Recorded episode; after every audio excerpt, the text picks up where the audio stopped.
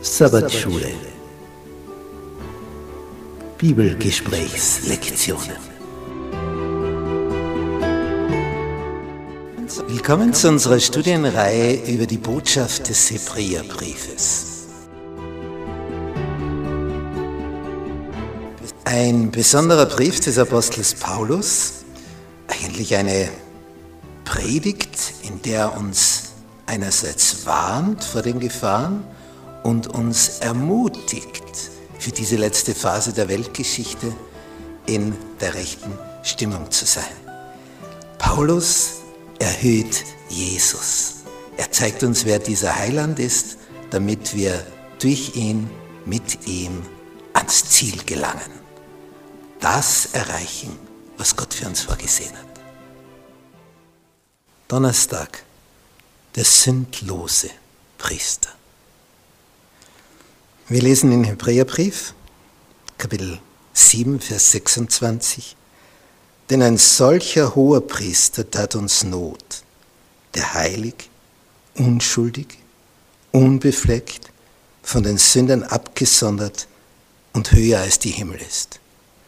Ich staune immer wieder, wie man in einem einzigen Vers so viele entscheidende Punkte hineinbringen kann. Ein Vers.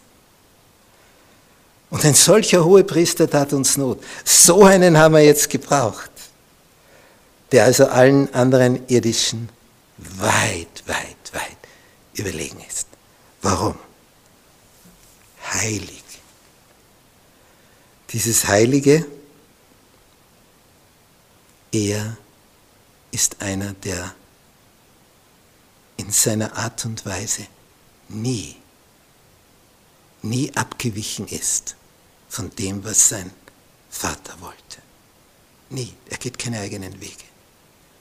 Er ist abgesondert, dem Vater im Himmel treu zu sein. Dann ist er unschuldig. Dieses Unschuldige gibt es bei keinem anderen Priester. Als sie ihn steinigen wollen, sagt er, für welche gute Tat wollt ihr mich steinigen? Sie, sie finden ja nichts. Und das Problem ist, als Jesus Pilatus vorgeführt wird von den Hohepriestern, fragt Pilatus, was für eine Anklage bringt ihr gegen diesen Menschen vor? Eine ungünstigere Frage hätte er nicht stellen können für die Hohepriester. Ja, welche Anklage? Die Anklage war eigentlich, wir wollen ihn nicht haben, der ist eine Nummer eins, der, hinter dem rennen alle her, der wird der zukünftige Herrscher. Den müssen wir rechtzeitig beseitigen, bevor wir weg sind vom Fenster. Das kann man ja nicht sagen. Und dann haben sie diese elegante Ausrede und sagen, hätte dieser nicht den Tod verdient, hätten wir ihn nicht hergebracht. Also da brauchst nicht viel nachfragen, ist ein Bösewicht. Und Pilatus schaut in die Augen Jesu und merkt, das ist kein Bösewicht. Er kennt Bösewichte. Er hat genug gesehen. Denn die ärgsten Verbrecher, die kennt er alle, weil die werden ihm ja vorgeführt und er hat sie zum Tode verurteilt. Aber dieses Antlitz, das ist ganz anders. Völlig anders. Und Pilatus weiß sofort. Und Matthäus schreibt es auch.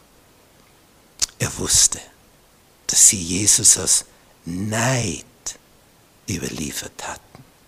Pilatus als Führungspersönlichkeit, als Statthalter, hat sofort gemerkt, das ist eine würdevolle Person. Der ist ihnen allen überlegen. Darum sind sie neidisch auf ihn. Darum wollen sie ihn umgebracht haben. Und darum unterhält sich Pilatus dann auch mit ihm unter vier Augen. Das passt ihnen überhaupt nicht. Und Pilatus sagt dann, als er sich mit Jesus unterhält, geht es um die Frage, ob er ein König ist. Und Jesus bestätigt das. Aber sagt, mein Reich ist nicht von dieser Welt. Also bist du schon ein König. Ja, aber eben vom ganzen Universum. Und das irritiert Pilatus sehr. Denn das war ja die Anklage. Der macht sich selber zum König. Und wir dürfen keinen anderen König haben als den Kaiser in Rom. Und jetzt sagt Jesus, mein Reich ist gar nicht von da. Und ich bin gekommen, die Wahrheit zu bezeugen.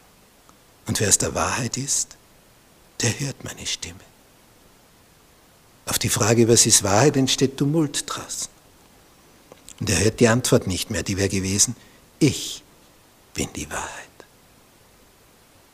Und von der Stunde an wollte Pilatus Jesus freilassen. Aber sie setzen ihm so zu. Aber Pilatus, der ihn in der Minute kennenlernt, ein Blick in Jesu Antlitz und er weiß, unschuldig. Von den Sündern geschieden, höher als die Himmel, ganz Mensch. Das ist Jesus.